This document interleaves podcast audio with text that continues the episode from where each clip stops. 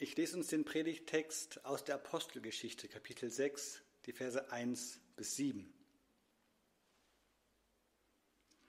Die Zahl der Jünger wuchs unaufhörlich. Allerdings wurden in dieser Zeit auch Klagen innerhalb der Gemeinde laut, und zwar von Seiten der Jünger, die aus griechischsprachigen Ländern stammten. Sie waren der Meinung, dass ihre Witwen bei der täglichen Versorgung mit Lebensmitteln benachteiligt wurden und beschwerten sich darüber bei den einheimischen Jüngern. Da beriefen die Zwölf eine Versammlung aller Jünger ein und erklärten, es wäre nicht gut, wenn wir Apostel uns persönlich um den Dienst der Verteilung der Lebensmittel kümmern müssten und darüber die Verkündigung von Gottes Botschaft vernachlässigen würden.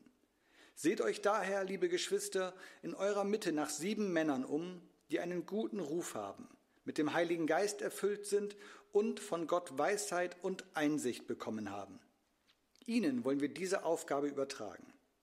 Wir selbst aber werden uns weiterhin ganz auf das Gebet und den Dienst der Verkündigung des Evangeliums konzentrieren. Dieser Vorschlag fand allgemeine Zustimmung und die Gemeinde wählte folgende sieben Männer aus. Stephanus, ein Mann mit einem festen Glauben und erfüllt vom Heiligen Geist.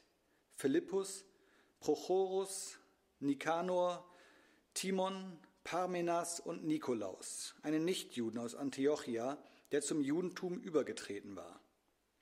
Man ließ sie vor die Apostel treten, und die Apostel beteten für sie und legten ihnen die Hände auf. Die Botschaft Gottes breitete sich immer weiter aus, und die Zahl der Jünger in Jerusalem stieg sprunghaft an. Auch zahlreiche Priester nahmen das Evangelium an und glaubten an Jesus.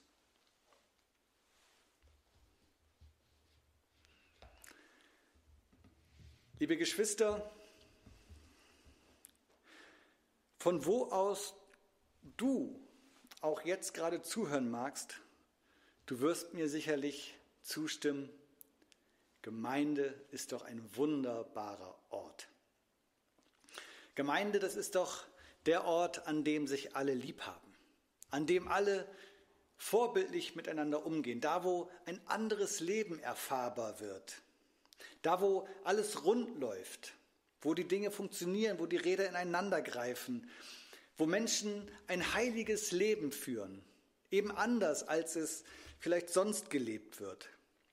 Ein Ort, da wo Menschen gut miteinander umgehen, wo es keine Verletzungen gibt, weil ja schließlich alle den Geist Gottes haben, weil alle vom Heiligen Geist erfüllt sind und deswegen nach dem Willen Gottes leben. Und daraus entsteht dann eben diese Eintracht, die in der Gemeinde erlebbar ist, sicherlich auch bei dir.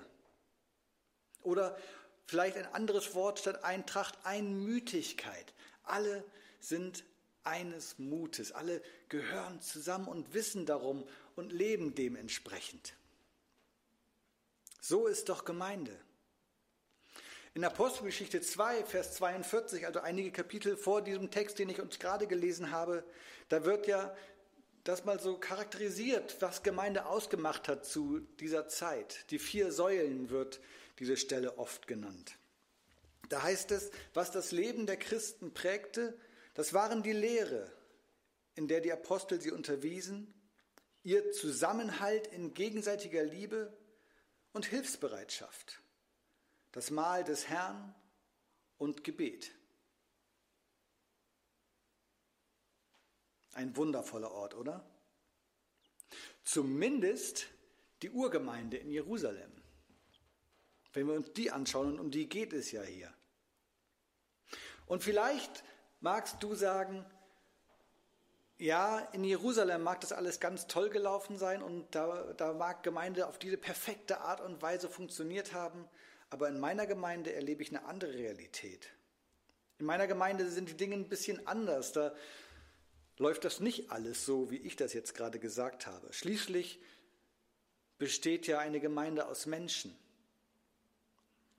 Und wir alle haben vielleicht schon mal irgendwo im Leben die Erfahrung gemacht, dass da, wo Menschen zusammenkommen und Menschen zusammenleben, da treffen unterschiedliche Vorstellungen aufeinander, unterschiedliche Lebensweisen, unterschiedliche Überzeugungen, Charaktere und da entsteht Reibung, zwangsläufig. Da entsteht Reibung, weil eben nicht alle immer gleich sind. Und das ist auch in Gemeinde so, vielleicht in deiner Gemeinde ja auch.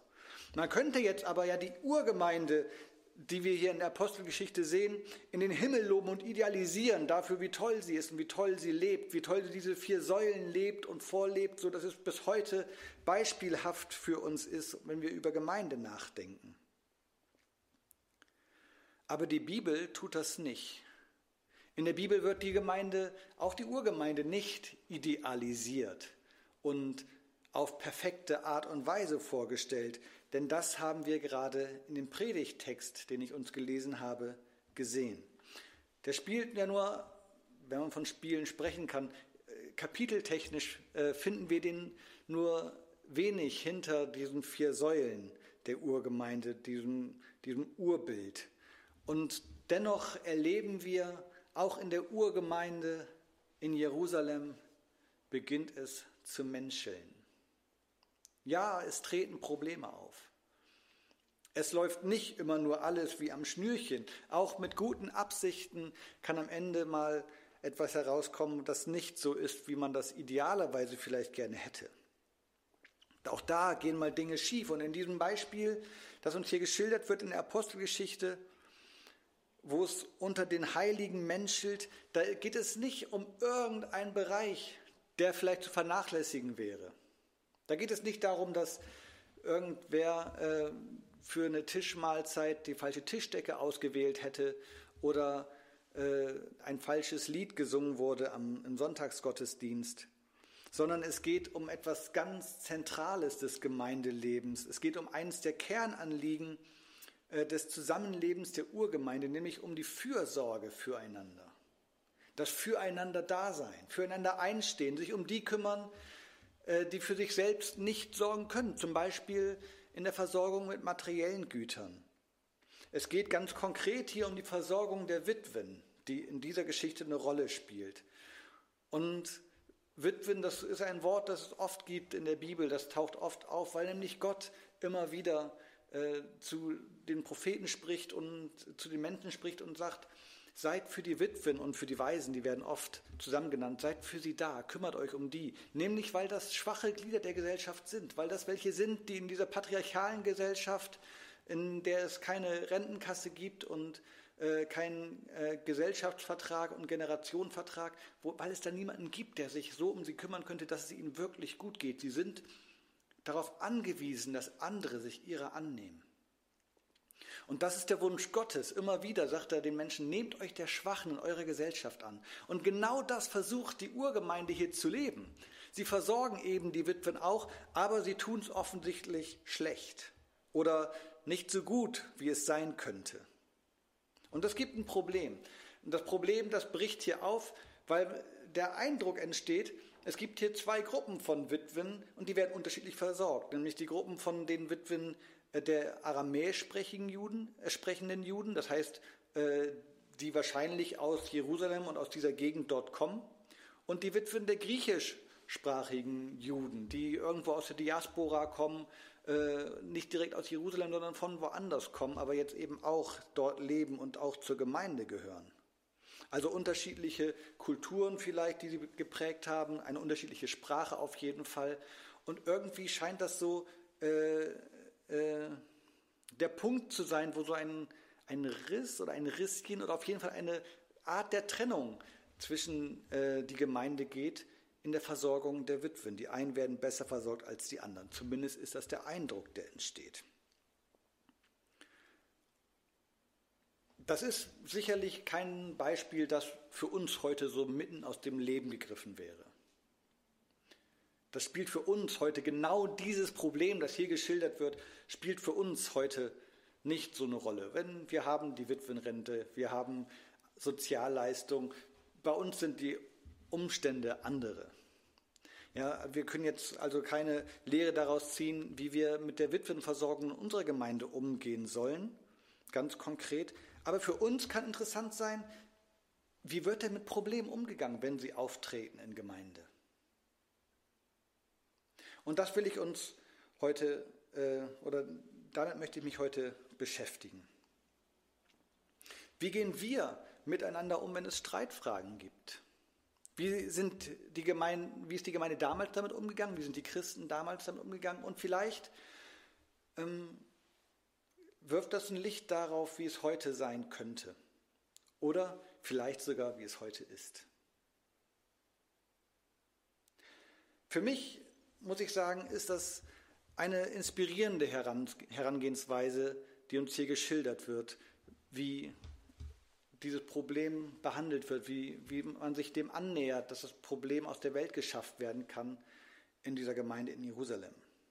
Ganz am Rande, dass es überhaupt dazu kommt, dass sich mit dem Problem äh, der Witwenversorgung beschäftigt werden kann. Also der Ursprung der Herangehensweise an diese Thematik liegt übrigens darin, dass Menschen äh, das Problem benannt haben. Und vielleicht ist das schon der Anfang des Umgangs mit einer Herausforderung, äh, die man im Gemeindeleben haben kann. Dass man etwas, das nicht so ist, wie es sein sollte, oder wo man zumindest den Eindruck hat, dass etwas nicht so ist, wie es sein sollte, offen ansprechen kann. Denn wenn man das nicht tut, dann würde man Dinge in sich hineinfressen, würde sich vielleicht immer und immer wieder über die gleiche Sache ärgern und dieser Ärger würde immer länger werden, er würde sich anstauen und irgendwann nimmt er Überhand, er vergiftet und es kommt entweder zum viel zu großen Knall in der Gemeinde, der vielleicht vermieden äh, hätte werden können, wenn man vor Monaten äh, mal ein Thema angesprochen hätte, oder man wendet sich irgendwann enttäuscht ab, weil sich ja nichts ändert in der Gemeinde. Und beides wäre nicht gut. Das heißt, erstmal ein Problem überhaupt zu benennen, das scheint mir hier der Anfang der Lösung zu sein.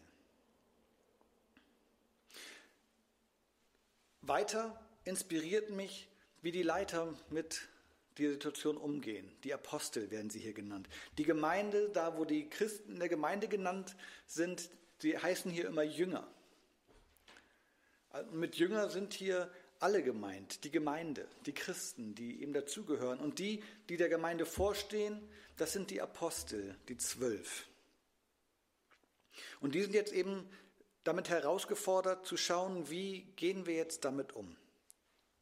Und das allererste, was sie tun, so wie ich das sehe, ist, dass sie die Grenzen der eigenen Kompetenz anerkennen. Die sagen nicht, okay, wir haben das Problem und wir haben jetzt auch die Lösung dafür, wir machen es jetzt folgendermaßen. Oder die reißen jetzt die Kompetenz an sich und sagen, okay, hier gibt es ein äh, Problem, äh, wir kümmern uns auch noch drum. Vielleicht haben die das bisher getan, es wird nicht so ganz äh, ersichtlich in dem Text, ob das bisher die Aufgabe der Apostel war oder nicht. Auf jeden Fall reißen die diese Kompetenz nicht an sich, sondern sie delegieren. Sie schauen, wie können wir die Gemeinde mit ins Boot holen, damit es eine Lösung der Gemeinde wird. Und sie vertrauen der Gemeinde. Sie vertrauen der Gemeinde nämlich den Umgang mit diesem Problem an, indem sie sagen, wählt ihr aus eurer Mitte Menschen, denen ihr vertraut, denen auch wir vertrauen können, die wir dann einsetzen können in ihre Aufgabe.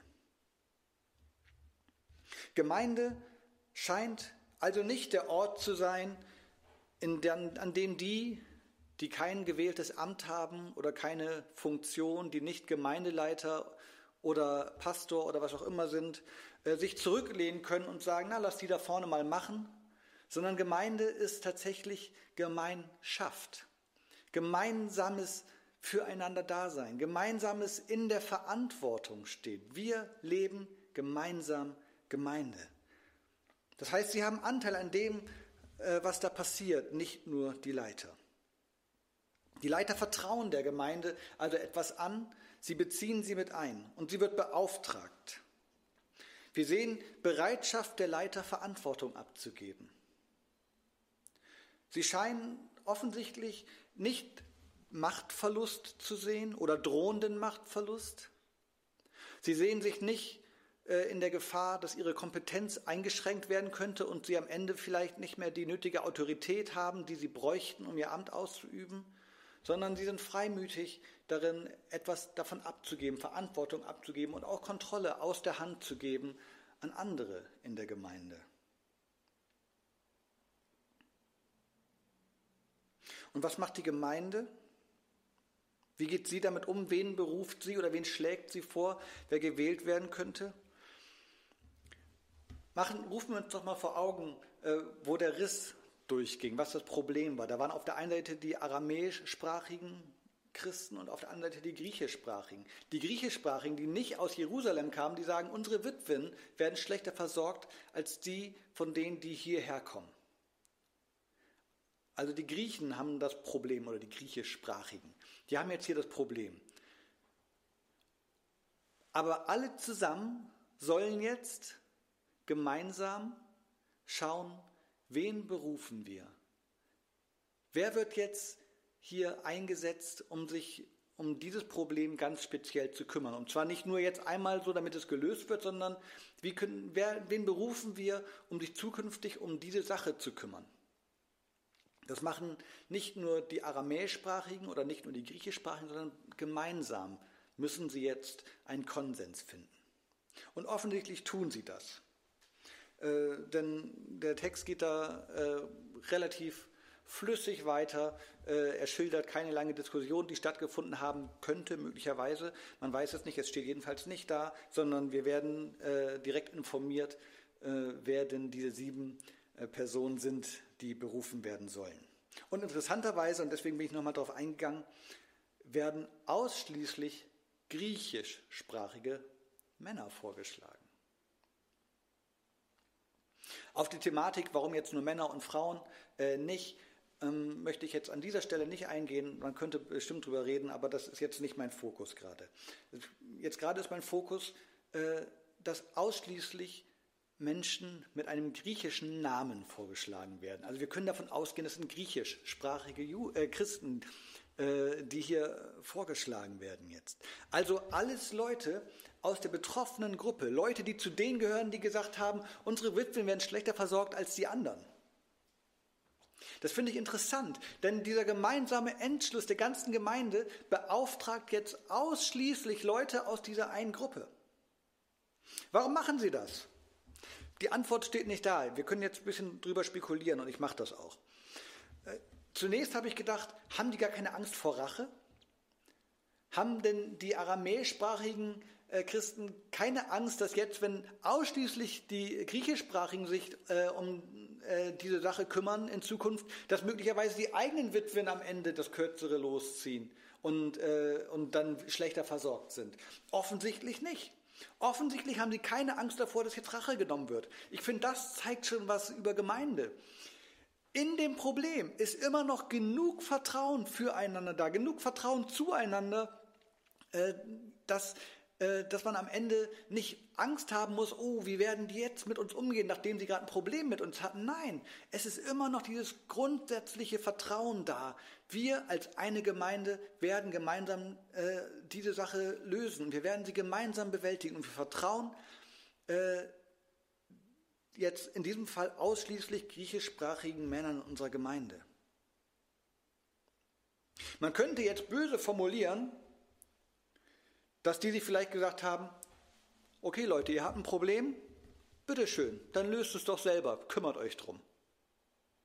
Aber ich glaube nicht, dass das der Gedankengang war. Ich lese hier was anderes. Das, ich sehe das so. Hier werden Menschen beauftragt, die aus eigener Betroffenheit heraus ein Problembewusstsein haben. Indem diejenigen, berufen werden, sich um diesen Dienst zu kümmern, werden Menschen berufen, die vorher am kürzeren Ende des Hebels gesessen haben und die darum genau wissen, wo die Probleme sind. Wer könnte besser Verantwortung für diesen Bereich übernehmen als jemand, der genau weiß, wo es hakt? Ich sehe hier gabenorientiertes Arbeiten. Hier werden Menschen in den Dienst berufen, die wissen, um was es geht. Die Apostel haben vorher auch schon gesagt, hier übrigens folgendes Aufgabenprofil, äh, die und die und die äh, Anforderungen müssen diese Leute erfüllen. Schaut euch bitte nach entsprechenden Leuten um und offensichtlich haben sie welche gefunden und haben zusätzlich noch gedacht, na lass uns mal alles Leute nehmen, die ein besonderes Problembewusstsein haben könnten. Die wissen, worum es geht. Finde ich auffallend. Liebe Geschwister oder liebe Jünger, Jüngerinnen und Jünger, problematisch ist nicht die Gemeinde, in der es Probleme gibt. Denn Probleme wird es immer und überall immer mal wieder geben, mal größer und mal kleiner. Problematisch wird es in der Gemeinde, in der es nicht das gegenseitige Vertrauen gibt, dass man gemeinsam für die gleiche Sache arbeitet, dass man gemeinsam an der gleichen Sache dran ist, dass man gemeinsam auf dem gleichen Weg ist, dass ich nicht nur Bruder und Schwester sage, wenn du das überhaupt tust, sondern dass ich wirklich dieses Gefühl habe und in diesem Gefühl auch lebe und in, aus diesem Gefühl heraus mit den Menschen in meiner Gemeinde umgehe, dass wir zusammengehören. Und dass dieses Vertrauen unseren Umgang auch prägt. Auch wenn Fehler passieren. Auch wenn mal Probleme auftauchen, denn das wird immer passieren, auch wenn das meine Geschwister sind. Auch wenn ich Bruder und Schwester zu ihnen sage, wird es auch mal Probleme geben. Deswegen muss das nicht aufhören. So wie es das ungerechte Verteilen der Gaben an die Witwen gegeben hat. Warum auch immer, wir wissen nicht, wie das jetzt genau entstanden ist. Aber Probleme werden immer wieder auftauchen. Die Frage, die sich stellt, ist doch, wie wird am Ende damit umgegangen?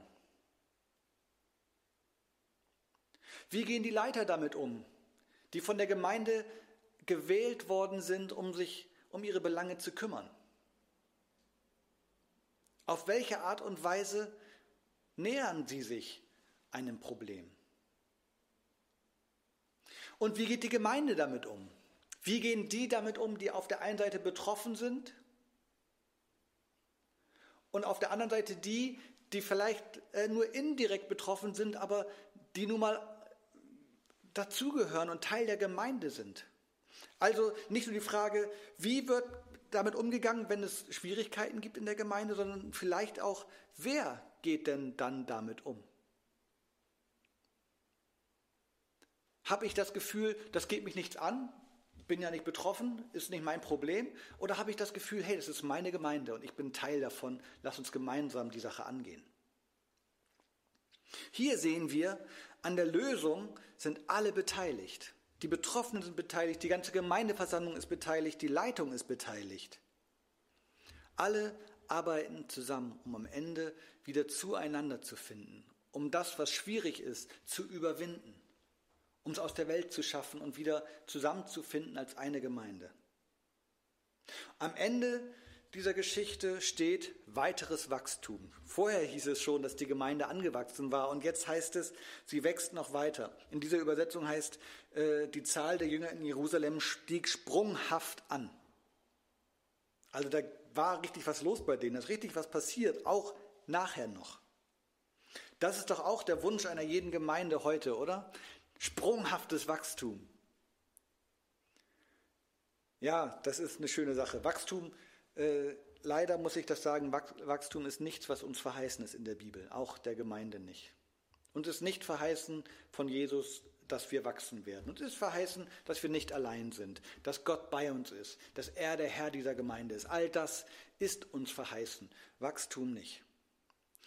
Das ist aber auch nicht das Wichtigste hier. Das ist nicht das, was ich hier als Quintessenz herausziehen würde, äh, dass wir so und so handeln müssen, dann werden wir schon wachsen als Gemeinde zahlenmäßig, sondern ich lese dieses Vorgehen, dieser Umgang miteinander, dieses Füreinander-Dasein in der Gemeinde, auch in Schwierigkeiten, hat Segen erfahren. In diesem Fall durch zahlenmäßiges Wachstum. Aber auch auf ganz andere Art und Weise kann Gemeinde Segen erfahren. Alleine dadurch, dass man erfährt, wir sind immer noch zusammen. Und wir haben erfahren, wir haben gemeinsam etwas überwunden. Es hat uns nicht getrennt.